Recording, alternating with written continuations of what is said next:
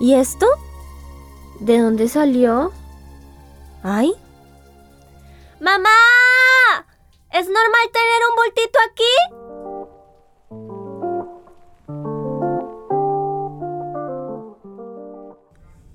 Había una vez un cáncer, un podcast que te cuenta cómo es esta vuelta de tener cáncer.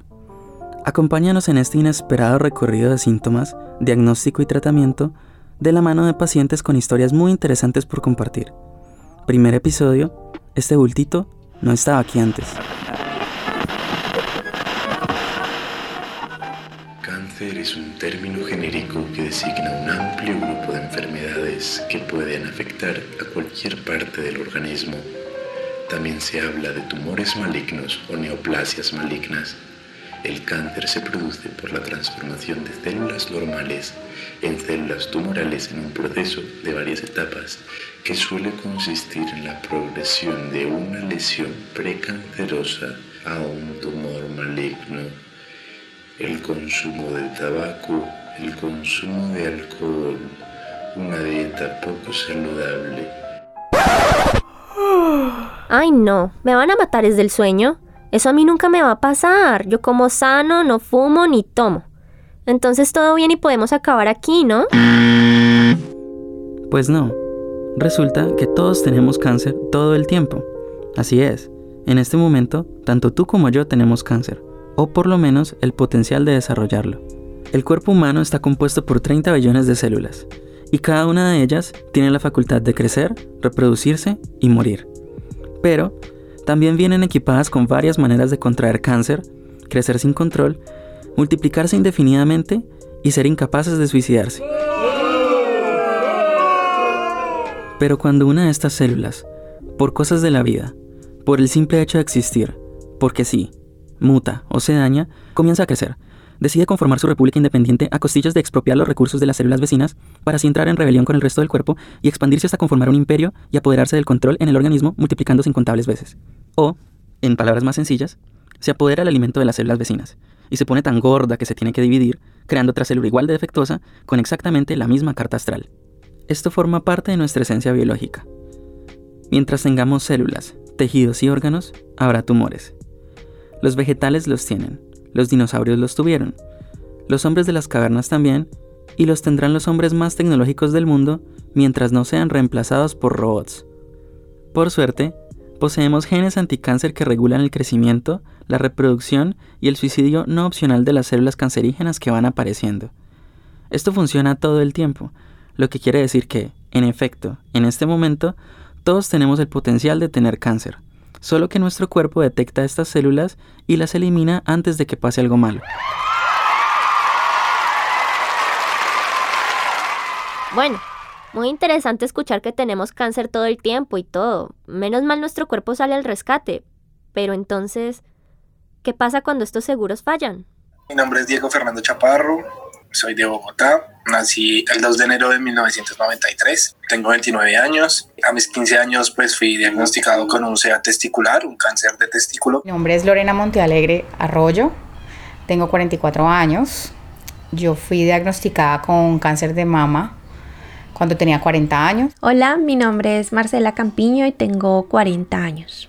Ahora último, hace unos dos o tres años, una prima de mi esposo eh, tuvo cáncer de seno y pues desde hace seis meses mi esposo está diagnosticado con leucemia. Un día, eh, sí fue por pereza, que no había hecho mis tareas de la semana, me levanté como a las 4 de la mañana, eh, les dije que me dolía muchísimo y no fui al, no fui al colegio. Entonces mi mamá me dijo como usted ya es esta esperanza, no sé qué, nos vamos para la clínica. Yo, bueno, está bien. Yo sabía que tenía algo, pero pues no, pues no pensé que fuera tan grave. Entonces fuimos a la clínica, el doctor me hizo un tacto y sintió algo raro. A mí me picó el seno, me rasqué y sentí la bolita en el seno. Una bolita muy pequeñita, como el tamaño de un balín. Em, pero como era tan pequeñita, yo dudé si era o no era una bolita hay muchos senos que son poliquísticos y tienen bolitas y tienen cositas. Los míos no eran así, entonces por eso lo noté, pero tenía la duda si sí era o no era. Según la Organización Mundial de la Salud, el cáncer es una de las enfermedades más prevalentes de la actualidad y la segunda causa de muerte a nivel mundial. Tanto así que en el 2020 cerca de 10 millones de personas fallecieron debido a esta enfermedad. Eso viene siendo una de cada seis personas que fallecieron ese año. Teniendo en cuenta estas cifras, sería bueno saber de qué tipo de síntomas o signos debemos estar pendientes. Pero la realidad es que el cáncer se puede manifestar en un sinnúmero de formas. A mí me empezó a doler el testículo, pero pues para mí era como un tema de desarrollo natural del cuerpo. Pues obviamente a uno le da pena preguntarle a sus papás y eso, entonces pues uno busca como las ayudas en sus amigos, ¿no? En ese tiempo pues mis amigos siempre han sido mayores.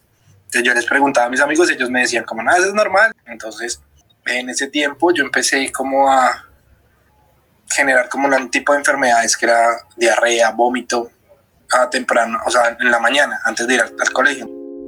Todo, desde unas simples náuseas, una tos común, una fiebre inesperada, una picazón aparentemente inocente, hasta un bultito delator, pueden ser el primer indicio de una serie de eventos muy pero muy desafortunados. Así es, Google no estaba exagerando cuando buscaste un dolor de cabeza y te espantó con que podrías tener cáncer.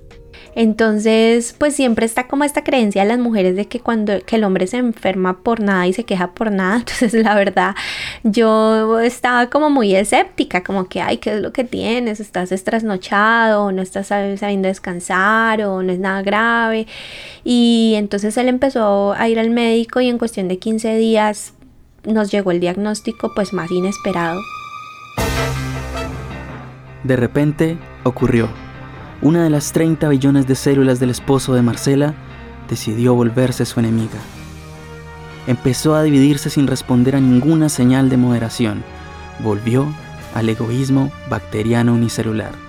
Su sueño era apoderarse de todo. Así como cuando Soraya María de los Ángeles llegó a la hacienda de los Montreales y se embarazó de Julio César de Jesús, para acabar con la hijastra de la tía, de la hermana, de la consuegra, de la prima, la que era su verdadera hermana. Asimismo, de repente, las vías de Lorena, Diego y el esposo de Marcela se convirtieron en una telenovela, y ellos en los personajes principales. Bueno, antes de hacerme la ecografía salimos con mi mamá y nosotros en, la sala de espera pues riéndonos como, ay mami, sí, me van a dejar hospitalizado, no sé qué pues hasta mis 15 años yo nunca había estado en una clínica ni hospitalizado, nada, nada, nada. Yo era una persona muy sana. Entonces, pues obviamente para nosotros era pues como muy chistoso y como, ay, no, sí, me van a dejar hospitalizado y jajaja, y riéndonos y no sé qué.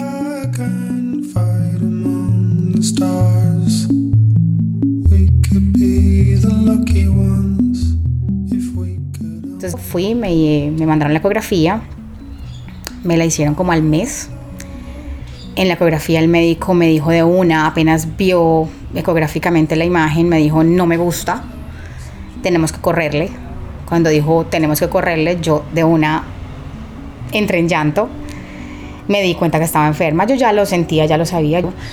Yo nunca he sido una persona muy, muy religiosa, pero yo ya había identificado en mi vida ciertas cosas que yo había hecho mal. Dentro de esas había cargado un rencor muy grande durante tres años. Ya había perdonado en ese momento, pero yo sentí que como que eso de pronto me estaba afectando y que de pronto de alguna manera había contribuido a que yo me enfermara de cáncer. Entonces en ese momento yo hablé con Dios y hice una, como una negociación y le dije, yo ya sé por qué estoy enferma, eh, pero usted ya sabe por qué no pude perdonar, ya sabe el trabajo que me costó, ya sabe que yo traté mil veces y no pude, y ya sabe que lo, lo logré, entonces ahí abónemelo a la cuenta para recuperarme rápido. Em, entonces pues desde ese momento pensé que mi deber siempre era estar al lado de él, porque pues finalmente pues soy su esposa y soy uno con él, entonces mi deber era acompañarlo en todo, todo lo que viniera de ahora en adelante. Entonces, pues durante ese primer mes fue muy duro porque pues prácticamente nos me dediqué a estar el 98% del tiempo con él en la clínica y dejamos em, pues eh, los niños en casa en el cuidado de otras personas tratando pues de acompañarlo mucho en ese momento de miedo, de incertidumbre, eh, tratando de darle ánimo, eh, tratando pues de conocer a los médicos, de entender qué era lo que estaba pasando, el tratamiento. Mm. El tratamiento de cáncer, una enfermedad potencialmente terminal, no puede comenzar sin un acompañamiento psicológico simultáneo, dado el fuerte golpe emocional, el miedo y angustia inigualables que se detonan sobre la vida de los pacientes.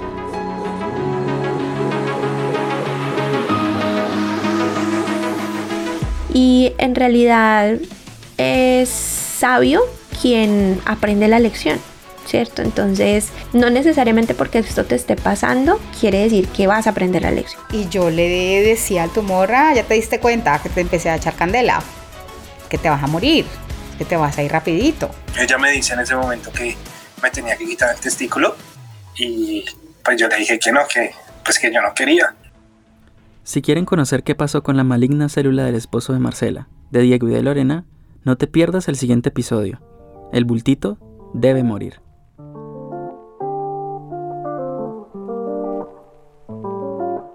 Había una vez un cáncer es una producción realizada por Camila Cabal, Alex Toro, Camilo Agudelo y Santiago Vélez, con la asesoría de Ana María Díaz.